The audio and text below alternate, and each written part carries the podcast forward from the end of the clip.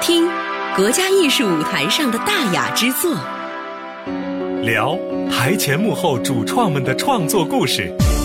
来国家大剧院一展你的身手，评心目中大家喜欢的艺术新锐。国家大剧院空中版，共享快乐时光。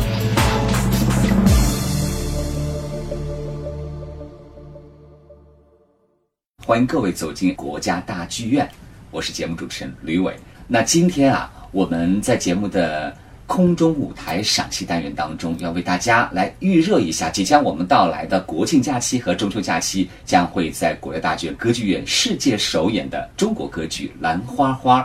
呃，说起这个《兰花花》这个歌呢，我相信很多中国老百姓啊，在你的成长过程当中都非常熟悉了。这一首来自于我们陕北地区的一个民歌，让我们听的是如痴如醉。但是里边后面一些生动的细节，我们要请到我们的节目嘉宾，也是我们这部世界首演的中国歌剧的作曲家张千一先生，来到我们节目当中，为大家详细来分享一下。张老师，您给我们的听众朋友打声招呼。听众朋友们，你们好，我是张千一。嗯，张老师，我在这前面还是要为我们的听众朋友做嘉宾的身份预热一下哈。为什么这么说呢？因为很多朋友可能对歌剧不是非常熟悉。虽然我们国家大剧院这么多年来已经为我们的首都观众推荐了很多自制的歌剧演出，呃，但是提到张千一老师，我们必须要提到一首歌，那就是《青藏高原》。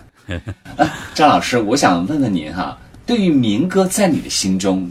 对于民族的音乐在你的心中，你是觉得有什么样的一个地位？呃，我觉得民族音乐对于我的创作生涯来说是非常重要的。其实有很多理论家在写我文章的时候讲了我的这个呃三个特点，一个就是军人情怀，还有一个就是民族情感，对，还有一个就是民族情结。那么我创作的作品呢，应该说呃民族情节还是比较啊、浓的。啊、那比如说我最早的处女作品叫《交响音画北方森林》，就是我一九八零年到我们东北大小兴安岭的鄂伦春地区嗯。采风，用鄂伦春族的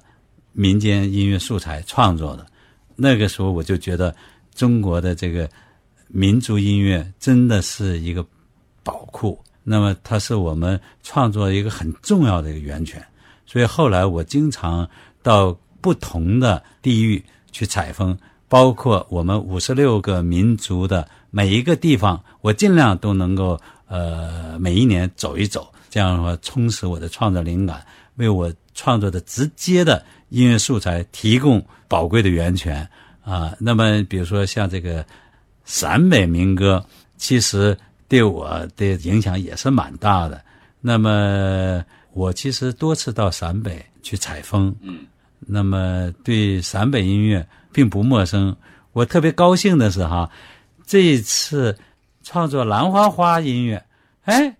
你看我所有对陕北音乐的了解都用上了。对，都用上了。我我并没有刻意的为写《兰花花》去到陕北采风，因为我我原来都好多年前就去过多次。那么我觉得就是中国各个不同地域的民族民间音乐，对于艺术家来说，对于音乐家来说，都是宝贵和重要的资源。嗯，张老师啊，听完您说这番话之后，我其实想到前几天有一个看了一个演出，一个感受，呃，就是看了我们的大学生运动会，上面每一个省份的代表队入场都用了各省份当地的民歌作为一个背景音乐。我后来在感叹啊，我说那个时代的作曲家们，就比如说浙江的采茶舞曲，对，比如说呃，像我们那个湖南的龙船调，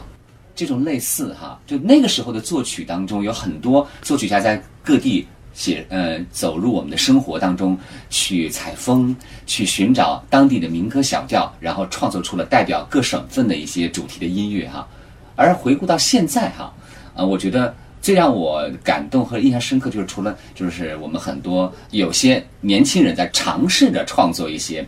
有类似于嫁接，比如说，呃，我我给你举个不恰当的例子，我昨天还听了一首歌《天上掉下个林妹妹》哈，用了当年的经典的粤剧选段，呃，嫁接到了一首流行歌，它可能是只能是这样的来进行创作和推荐了。但像张老师您这样一直执着在民族音乐上面的一种创作，还是非常鲜明的一个代表人物。那我在想，您除了一个民族情感在里边以外，作为接受国外大剧院的邀约啊，创作这个中国歌剧《兰花花》，我相信一定是厚积薄发的一种呃缘分吧？您觉得呢？是这样的，因为《兰花花》这首民歌呢，对我的这个创作这部歌剧也是起了一个非常重要的素材作用的。因为《兰花花》呢，它是跟其他有一些民歌不太一样，它是一个叙事性的民歌。这首民歌本身讲了一个故事，它有二十段四十行，嗯，二十段四十行是很长的一首叙事性民歌，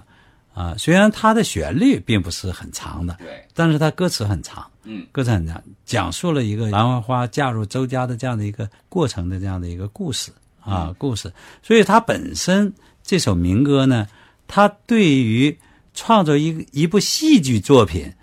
它是起了一个很重要的。一个牵引作用的，那么是有非常大的一个基础在里边啊，有非常大的基础啊，因为大部分民歌它是纯抒情性的，它并没有讲故事，它只是抒了一下情啊。但是《蓝花花》这首民歌不一样，那是不是可以插一句问一下张老师？嗯，呃，我突然想到，原来我们中国创作过一个歌剧啊，《小二黑结婚》，是那是也是不是一首叙事歌？对，因为那个时候很多就是中国北方地区的民歌。啊，特别是就是陕北，对吧？啊，小孩结婚，他也是和陕北呃呃这个民歌有关系的。那么呃，有很多是属于叙述体的民歌啊。那么像这些民歌呢，那么它对于戏剧的创作啊，它作为元素来说，哎，它已经有了一个基本的人物基础。那是不是编剧特别轻松？呃。呃，我想呢，呃，也不轻松，啊，为什么呢？因为毕竟那个时代的人物通过民歌这样的一种形式唱出来呢，他还是比较简单的，比较简单的，啊，他没有经过更多的人物戏剧化的这样的一个提炼，啊，那么我想这是这是一个就是不简单的一方面，还有一个不简单的一方面，那么就是那个时代。他的人物的关系能不能被这个时代所接受？对，也就是说的，我们现在创作的《兰花花》要赋予新的生命力。嗯，啊，要让这个时代的人接受、喜欢，那么我们就要有符合这个时代的审美意识。是啊，这个我觉得很重要。没错啊，要不然我们现在的观众走进剧院。他看的是一部老歌剧啊，老题材啊，对吧？他就觉得和他没有关系，有距离啊。但是我们如果有更多的新的美学观点、新的这个这个创作的理念啊，这个放进来，那么我觉得跟观众的距离就会拉得更近一些。嗯，所以我相信，呃，张老师在创作这部歌剧过程当中，虽然用时三年多。但一定是最幸福的，是的，啊，然后我在想，呃，既然说到兰花花哈，其实说老实话，我也去过陕北，去过延安，然后我记得那时候在做采访的时候，听到当地的小姑娘唱过不同版本的兰花花也好，还是信天游也罢，我觉得好像他们唱出来的歌词非常的接地气儿，然后唱起来是由衷的，就好像随口就能够唱出一段美妙的歌声来，但是又放到我们的这个。国外大剧院的歌剧院舞台上面，张老师，您在创作定位这部中国歌剧的音乐的风格上面，呃，有什么样的特别的设计？呃，我觉得《兰花花》它作为这部歌剧的一个民歌基础的话，那么它对于我的创作来说，既有好的地方，但是也有特别难的地方。嗯啊，也就是说，如何更好的运用陕北。民间音乐太重要，对吧？这是非常重要的。就是其实我是把大量的陕北音乐在我的脑子里重新的过滤了一遍，是我来进行思考，然后变为一种心得啊，最后通过我的笔啊，通过我的音乐语汇再写出来。所以我曾经打个比方，叫做吃得进去，吐得出来啊啊，就是你民歌你要吃得进去，对吧？啊，但是你还能吐得出来啊！你吐出来的这这个这个民间音乐的风格，其实已经是创造性的，没错啊，这个很重要。您张老师的对对对对，但是你让所有的观众看完《兰花花》，都会觉得，哎呀，哎呀，这是非常亲切的陕北音乐对啊！但实际上是经过作曲家创造出来的，嗯，一种带有陕北音乐风格的，其实是作曲家自身特点的这样的一种音乐风貌啊！我觉得这一点很重要。我们不是说的，就是把民歌拿过来让人看到的、听到的还是一首民歌，不是这样的。它具有民歌的这样的一种让人能够理解、接受的这样的一种感觉，但是呢，它还是有了很大的提升。我们叫做，就是艺术家不老讲，叫做呃，艺术创作要源于生活，高于生活，对吧？源于生活是啥呢？是我们有素材没错，啊，明哥说的；高于生活是要有提炼，对。这个很重要。所以我们顺便插一句玩笑话啊，张老师在创作《兰花花》的时候，是不是也省去了版权沟通的问题？因为用不着原来那首经典的曲目的音乐，是自己重新走心里边儿走出来的流淌的一个全新的兰花花。对，呃，我在想，呃，比起我们经典的很多西方歌剧舞台上演的歌剧，比如说像瓦格纳哈，呃，上次我们看了《特里斯坦与伊索尔德》，我就觉得它整体的音乐都非常棒，就不再只突出一些我们大家通常会聊到的什么宣叙调啊、咏叹调啊。我觉得瓦格纳作曲的这风格还是挺伟大的。那张老师，您觉得我们中国歌剧哈，是不是也能够以整体的面貌去征服世界观众？我觉得应该朝着这个方向努力。嗯，因为你中国歌剧最终你还是要给全世界的人看，对吧？你如果中国歌剧只是封闭在就是我们给国人看的话，那我觉得歌剧这门艺术形式，对吧？它本来就是从西方传过来的。那么我们再不把它运用好，再让西方人通过他们传过来的形式来了解中国文化，我觉得就有点可惜了，是有点可惜了。那么我们关键是怎么样来做到呢？因为这个如果创作完全照搬西方的，肯定是不行的。没错，呃，中国人，你比如说对呃咏叹调，啊、对于尤其是对宣叙调，对宣叙调的认可度还是不是很高的啊，因为它它跟这个这个呃宣叙调嘛，它和西方的语言关系比较密切，中国人的语言关系。他大概就是，我估计就不一定完全能接受宣叙调这种东西了。那么我们就是怎么样来继承或者是借鉴西方歌剧的它的整体的歌剧戏剧理念的意思，因为歌剧它有它的创作的模式啊，这个你呃，我我觉得还是要承认，而且是要把它学过来啊，对吧？歌剧那么它应该是以音乐为主导的戏剧，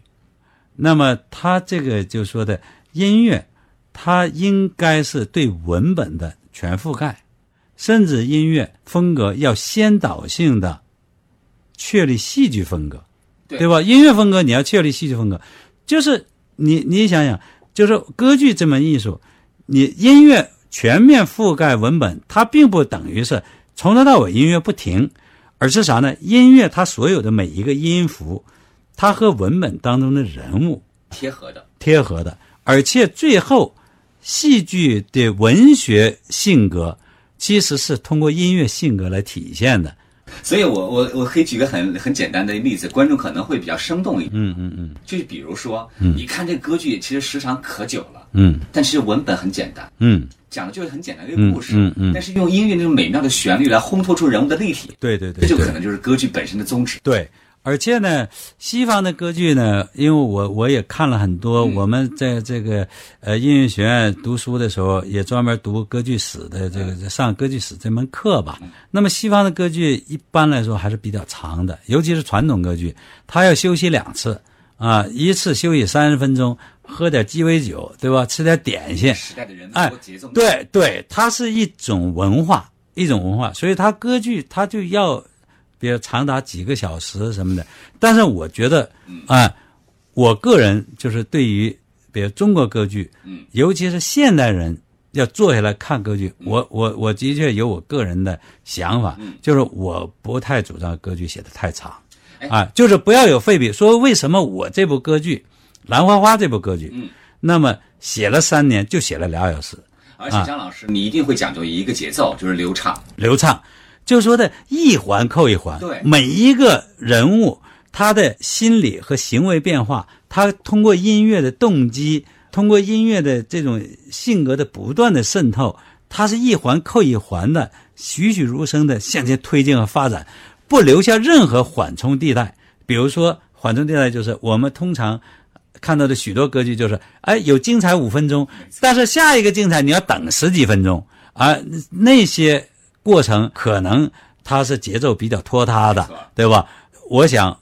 歌剧《兰花花》不这么做，让那些所有死角就废笔全部都去掉，因为他们哎都是精彩的，每一段每一个环节都是精彩的。所以说，大家就是看两个小时，加上休息，也就是两个小时十五分钟或者两小时二十分钟，足以了。这个也符合现代观众的审美情绪。审美情趣。他坐下来坐两个小时看一部很精彩的剧，正好。你要是坐下来四个小时、五个小时、三个小时，他们就觉得有点长了。你用什么样的办法能够完全吸引人？这个我觉得就就这个是的确是不好办。对，而且嗯我觉得有一点就是，刚才张老师说特别在意我们的观众当代的这种观剧的享受的对对对对期待感。对，那我在想，呃，能不能在这个事实的时候，我们稍微调整一下情绪哈，嗯。让请张老师来推荐一下，因为我看到我的手上资料，嗯嗯。有张老师曾经在国家大剧院的排练场做了一个赏析会、赏听会的一个曲目推荐，嗯有一个是第一幕的一曲叫合唱延安府临镇川，谁谁不知道？对对到底。是怎么样的一个创作的一个细节，能呃，赏听分享吗？这首合唱啊，呃，应该说是个戏剧性非常强的合唱，因为它呢，实际上是表现了兰家河村民们知道了兰花花和骆驼子在谷子地那点事儿之后，议论纷纷。中国人不讲究无中生有，对吧？或者就说的这空穴来风啊，就不知道搁哪儿传来的，就说的这这这个咱们这个这十里八村的美女兰花花，跟那外乡人进了谷子地啊，一传十，十传百，然后还有这这愤愤不平的男年轻小伙子站出来说的，就这个就不能就这么不明不白啊！这我咱们这个一十三省的这个这个兰花花怎么就跟人家钻了这谷子地啊？这这是不行的。完了，又有这个男生四重唱是个调侃的男人出来，就说你还有好意思说人家？你家穷的连锅锅盖都揭不开了。然后人们又在议论纷纷。整个这一段合唱是大概六分半左右，但是呢，非常的有戏剧性啊，有戏剧性。重要，因为它为我们全剧的故事开始做了一个铺垫。对对对，这一段合唱呢，就说的构思是很巧妙的，应该说是有这个 A B C D A，就是五个段落构成。A 就是它是最核心的部分，就是兰家河人议论纷纷啊，叽叽喳喳，这到底这是真的假的？真的假的？B 的段落就转成一个行板的速度，但是还是在议论，是女人们在议论。这到底怎么回事儿？完，男的还跟那耳语窃窃私语的，这到底真的假的？这是 B 的部分啊。C 的部分就是一个愤愤不平的把男人跳出来，完了 D 的部分是四个年轻的这个讽刺这个愤愤不平的男人的一一段四重唱，最后又再现回到一个大的 A 的部分，所以这个结构的构思也是非常巧妙。另外内容也很丰富，啊，内容丰富，趣味性也非常强。好，啊那么随着我们张老师推荐，一起来欣赏这一首合唱。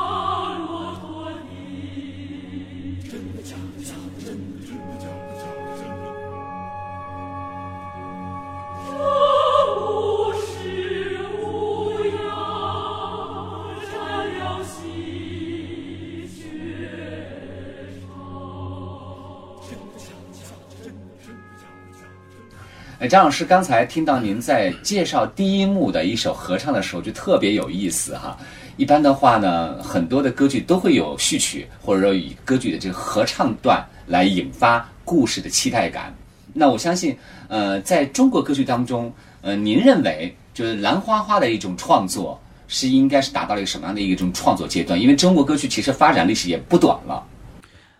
应该说，中国歌剧从这个四十年代，呃，创作《白毛女》，就更早的时候也有一些歌剧的雏形的创作啊。那么一直到现在，应该说中国的歌剧的发展啊，应该说是非常的迅速的啊，而且质量呃越来越提高。因为歌剧创作是非常难的啊，非常非常难啊，因为他对这个作曲家。对艺术家的要求，尤其是对作曲家的要求非常高。它不仅是对作曲技术本身的要求，那么还是对器乐思维、对声乐思维、对这个文学素养、美学追求啊，它都是一种考验啊，都是一种考验。所以因它非常难创。作当中一定会想到，到时候演在舞台上是什么样的感觉？是这样的，所以《蓝花花》这部歌剧呢，应该说它是非常特别的，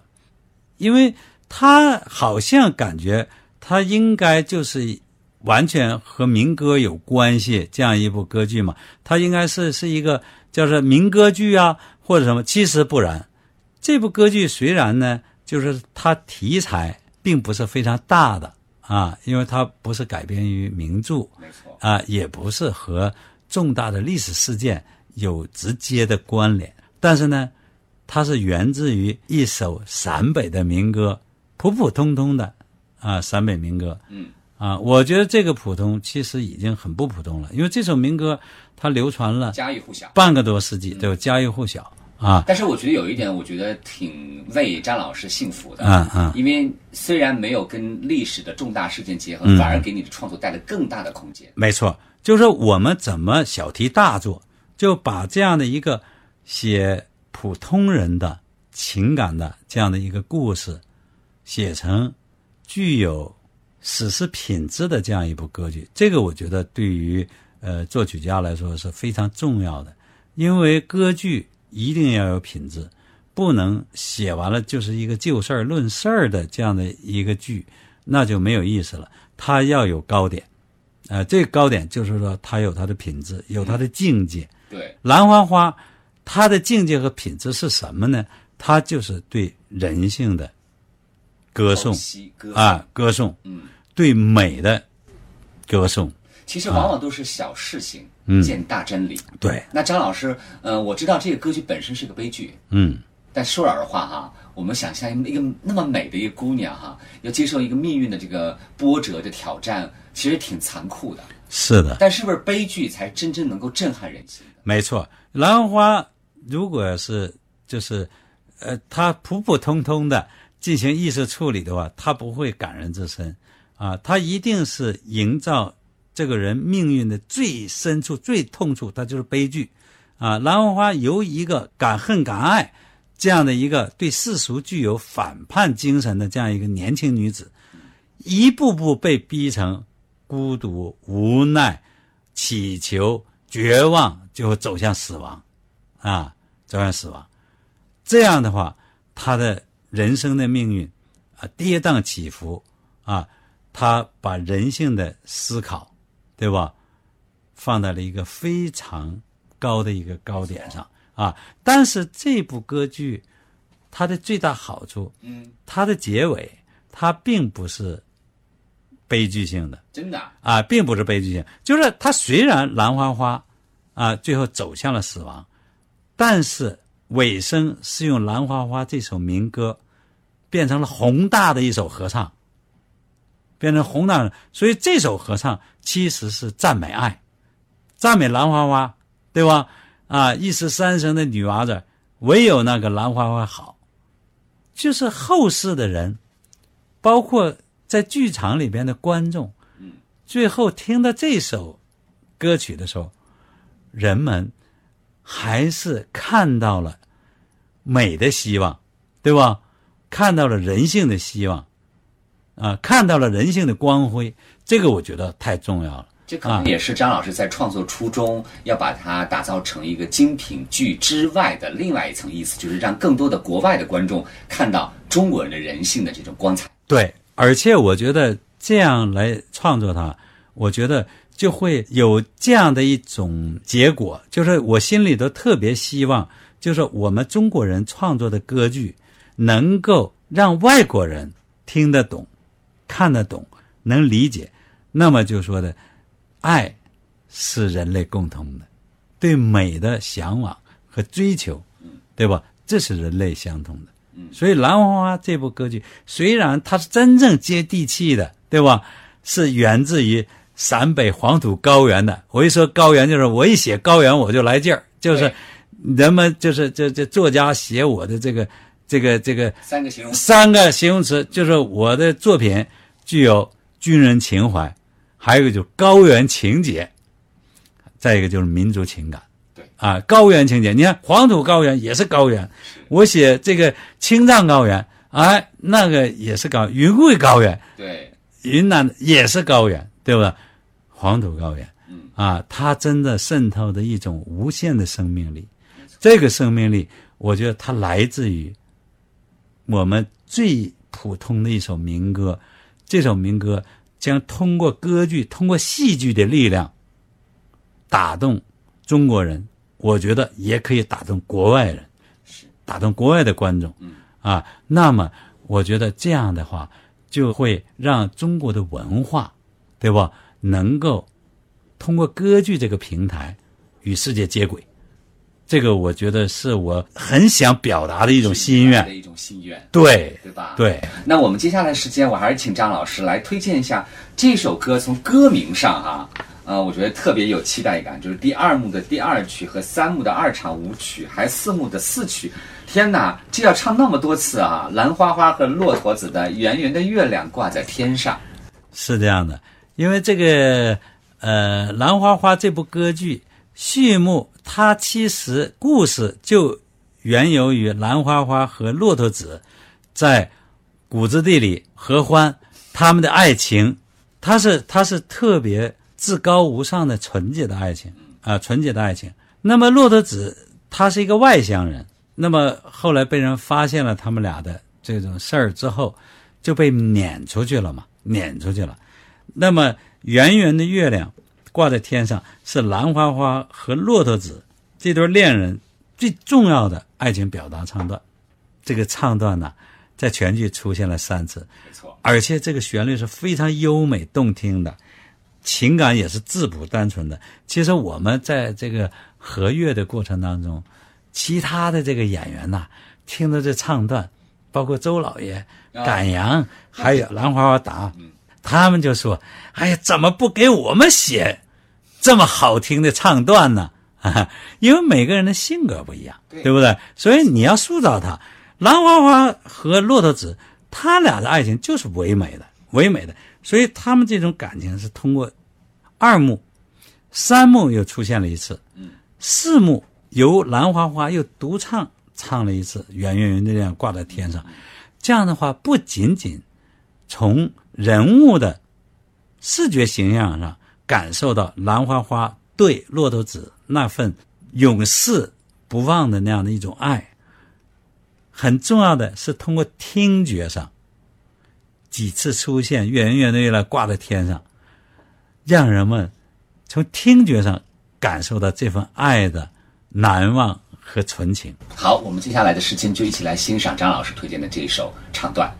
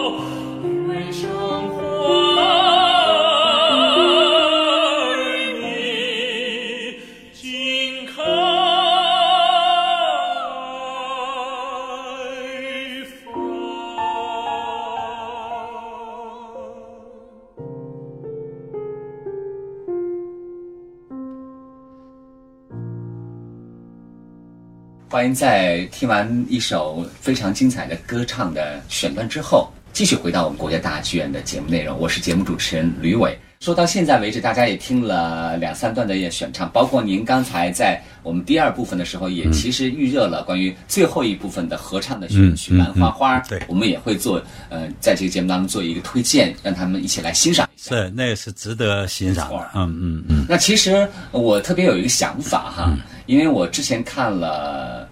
一个歌剧，呃，是《红楼梦》英文歌剧，美国旧金山歌剧院出品的，但没想到这次在中国首演的时候哈，是作曲家本人在执棒的。我不知道张老师，你有没有想过，你有一天你自己拿着自己的作品，自己在这个乐池里边指挥着乐团来演奏？我我也看了这个《红楼梦》呃歌剧哈，呃，盛宗亮先生他作曲并亲自指挥，我觉得那部剧写的非常好。真的，啊，那么我们有很多作曲家，呃，都是这个身兼指挥家。其实你看这个瓦格纳，你看他的这个歌剧作品都是他自己指挥的，他也是著名的指挥家了啊。但是呢，作曲呢，他毕竟是一个非常一门独立的职业，那么不是所有的作曲家都有这个本事和才华，呃，担任指挥啊。我可能大概呃就不一定胜任指挥工作了，啊，这次的执棒者是张国勇先生是吧？对，他也是非常优秀的呃指挥家。他还执棒过国家大剧院的《茶花女》。呃，他呃中国原创歌剧他也指挥了不少，嗯像那个《骆驼祥子》，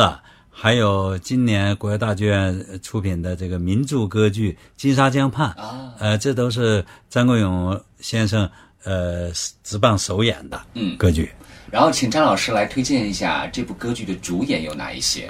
《兰花花》这部歌剧的主演呢，目前现在就是大家都在投入排练哈、那么是主要由这个呃年轻的一些呃优秀的演员们担任的，比如说《兰花花》是由这个赵丽丽、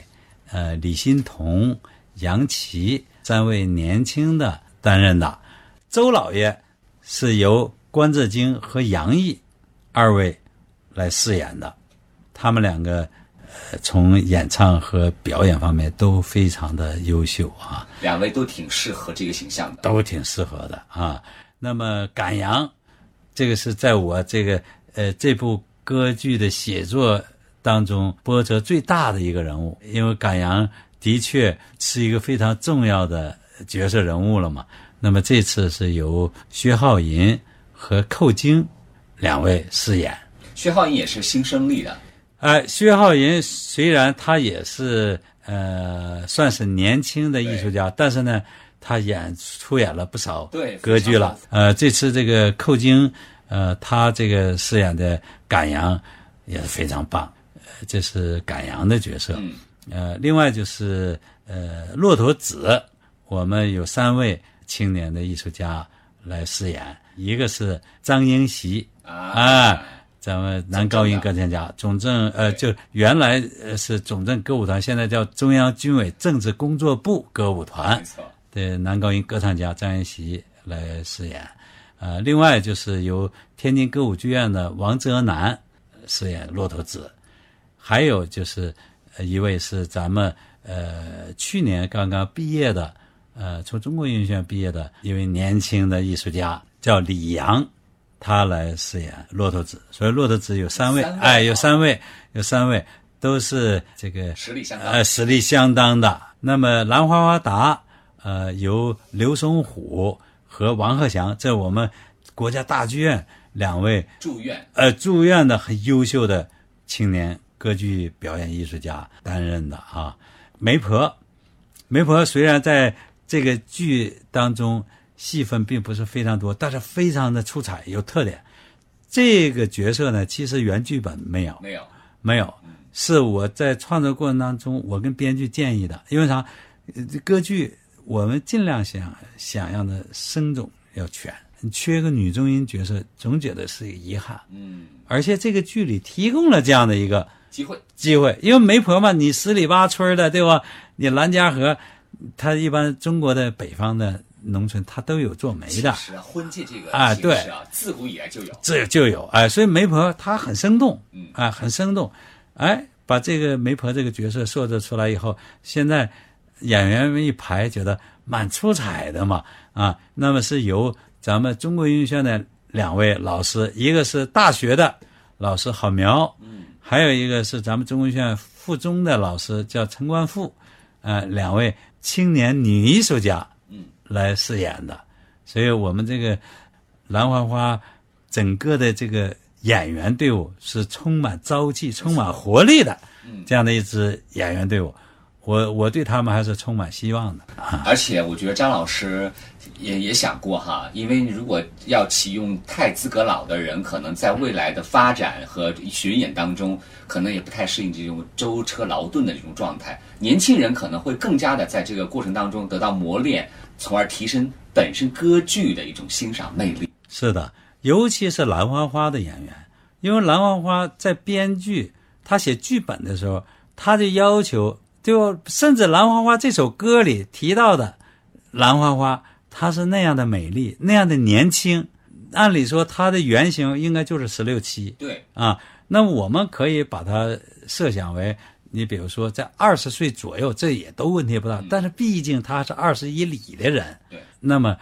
你要如果找一个年岁很大的歌唱家来饰演的话，可能就是在外形方面，那么人家就觉得会有会会有一有一层障碍。但是我想，如果《兰花》这部剧在他多轮演出之后，人们哎对兰花这个角色他已经认可了，那么他可能对于年龄的本身的这个障碍也会减小啊。你就像咱们中国人看这个图兰朵，图兰朵公主，对吧？那么我们想象的公主应该是什么样？那外国人到我们这来演的图兰朵公主，她的审美意识跟咱们是不一样的错。但是她成为经典了，没关系，你只要唱得好，对吧是？哎，那咱们也接受。没错，所以我觉得张老师这个创作任务其实蛮重大的，但是只要有那次来自于生活而高于生活的一种创作源，经典的终将还是会成为经典的。是我我们希望这部歌嗯剧能够成为经典，因为它本身这首民歌就是经典。没错，我们为什么不能把它变为一部经典的歌剧呢？是我们中国的艺术家、中国的作曲家啊，真的有这份责任，就是创造出具有中国代表性的、能够与国际接轨的歌剧。那接下来我们的赏析部分差不多要告一段落了，我们还是请张老师再来推荐其中的第四幕的第八曲《兰花花》的咏叹调，因为歌剧吧，这咏叹调特别重要。呃，这个是抬头生死两茫茫，好像借用了一句古诗啊。对，一说到这个兰花花的这首咏叹调啊，对，哎呀，我就为兰花花的命运呢，真的感到那个用冯小刚的电影，那叫一声叹息啊，一声叹息 啊。蓝花花最后她的命运结局真的是太悲惨了，但是由于她的这个悲惨，他酿出了一首好歌，一首我们现在虽然没有到百年的经典老歌，但是它肯定会成为百年的经典老歌。那么就是《兰花花》这首歌。如果没有他的命运的这种悲惨，那人们怎么能会从心底上唱出一首《兰花花》好，对吧？赞美他，赞美爱情。所以这首咏叹调是兰花花被逼无奈，最后投河自尽前唱的一首。他真的是绝望了，没有办法了。那么这首咏叹调可以说是兰花花在绝望当中唱的一首咏叹调，也是全歌剧最后一首歌。当然了，后边还有一首尾声的合唱，叫《兰花花》，对吧？啊，那么其实是人物最后一首歌。对啊，那么这首歌也是兰花花离开人世前最后的心声啊。嗯，这首咏叹调呢，是在乐队心痛万般的前奏之后，兰花花一口气唱出了四个凄凉。这个四个凄凉是这样唱的：天也凄凉，地也凄凉，天地一片空荡，人也凄凉，心也凄凉。抬头生死两茫茫，真是太凄凉了。那么，这个凄凉的过程当中，我运用了陕北的哭音，也叫欢音，就是降西手调降西这个，就是呃手调说降西，啊。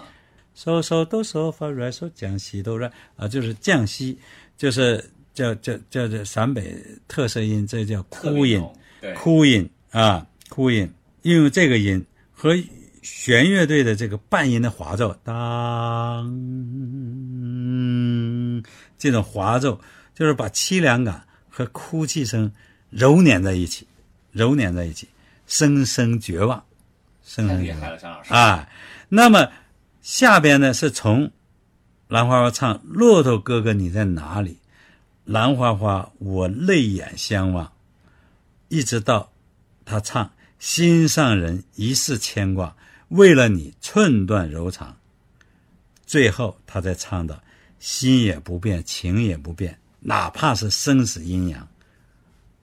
这情感是长城递进，对，达到高潮，表达了兰花花对骆驼子那种忠贞不渝、嗯，至死不变的爱，至死不变的爱，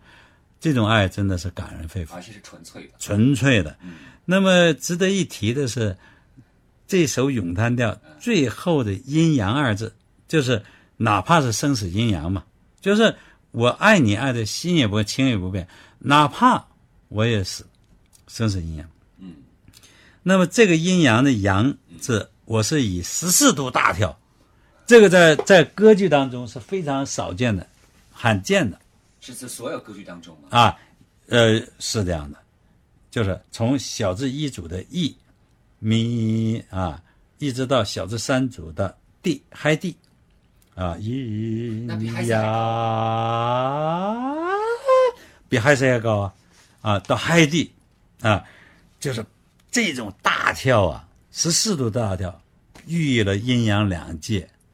生死两极。那特别考验演考员。考验演员了。而且演员这个地方，如果唱出了他这种阴阳的内内心心那啥，他不在高，他是一定要把情感，把他那种绝望唱出来，唱出来，那么真的是令人心碎呃，令人心碎啊，嗯令人心碎。而且这个阴阳这二字，它其实还是受到了中国戏曲的这种腔词关系的影响。阳阳，你看，央阳二声，那有没有结合秦腔中国戏曲都讲究这个腔词关系啊。那么，那么这个阴阳这二字，那把人唱的，那肯定是心碎。所以这首歌呢，咏叹调，那真的是兰花花最令人难忘的一首咏叹调。嗯，我相信观众听完这首咏叹调，哎呀，那也会泪奔。泪奔，为兰花花的命运泪奔嗯，啊！张老师，我再请教您一下，在节目的尾声，嗯除了音乐上的特别的设置和用心的去创作以外，您对他们的表演有要求吗？当然，这个是可以可能是导演的任务了。兰花的尾声，我从音乐的角度嗯来判断，嗯估计导演也会很简洁的处理，就是啥呢？兰呃就兰家河的众乡亲，我们八十八十个合唱团的演员来饰演的这个兰花花兰兰家河的众乡亲，他们其实已经就是它具有监理化的效果了，就他并不一定是当事人了，他已经变为后世的传颂者，他们来唱这一曲颂歌《兰花花》嗯，啊，就他既是当时的当事者、见证者。见证者，因为他们看着兰花花跳进黄河了，但是也是未来的传颂者没错。啊。他们唱这一曲《兰花花》，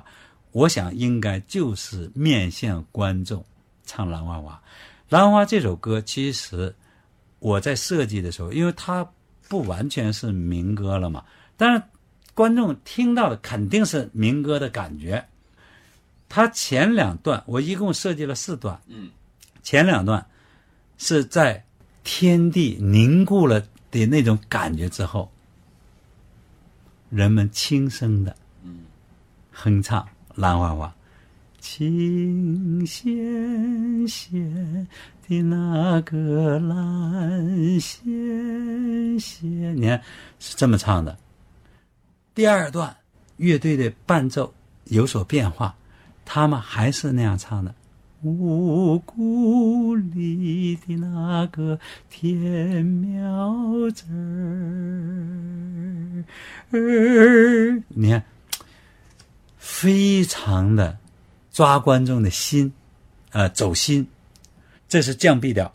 然后两段唱完之后，乐队经过一小节，把它引入一个宽广的我期待后面的。颂歌，啊，对，转成 C 调，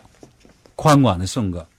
到最后情纤纤的那个蓝纤纤，蓝格莺莺的彩。这个蓝格莺莺彩已经不是原民歌了，是我发展的对，啊。我形容它是音不同，但是魂相同。嗯，必须它是兰花花的魂儿。对，节奏是一样的，但是因不，因为我必须，因为它宽广啊，我要把它推向高潮。嗯嗯那么这个 C 调这第三段还没完，到第四段是辉煌的，转成降 D 调，一个小情纤纤的那个蓝纤纤，蓝格莹莹的彩。哎呀，所有人都释怀的歌唱蓝花花，嗯，歌颂人性，歌唱美。对，最后的尾声在交响乐那样的一种非常气势宏伟的尾奏之下，合唱三次唱“兰花花好，兰花花好，兰花花好啊！一个收收尾音，大收音。我想观众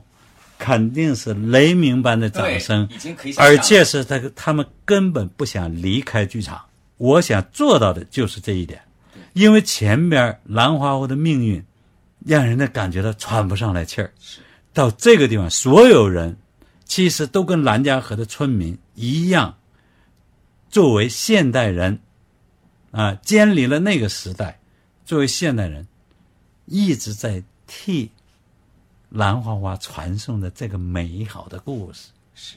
兰花花的故事是世代永存的，对这是大主题，就是爱是世代永存的，美是世代永存的，人性是值得赞颂的。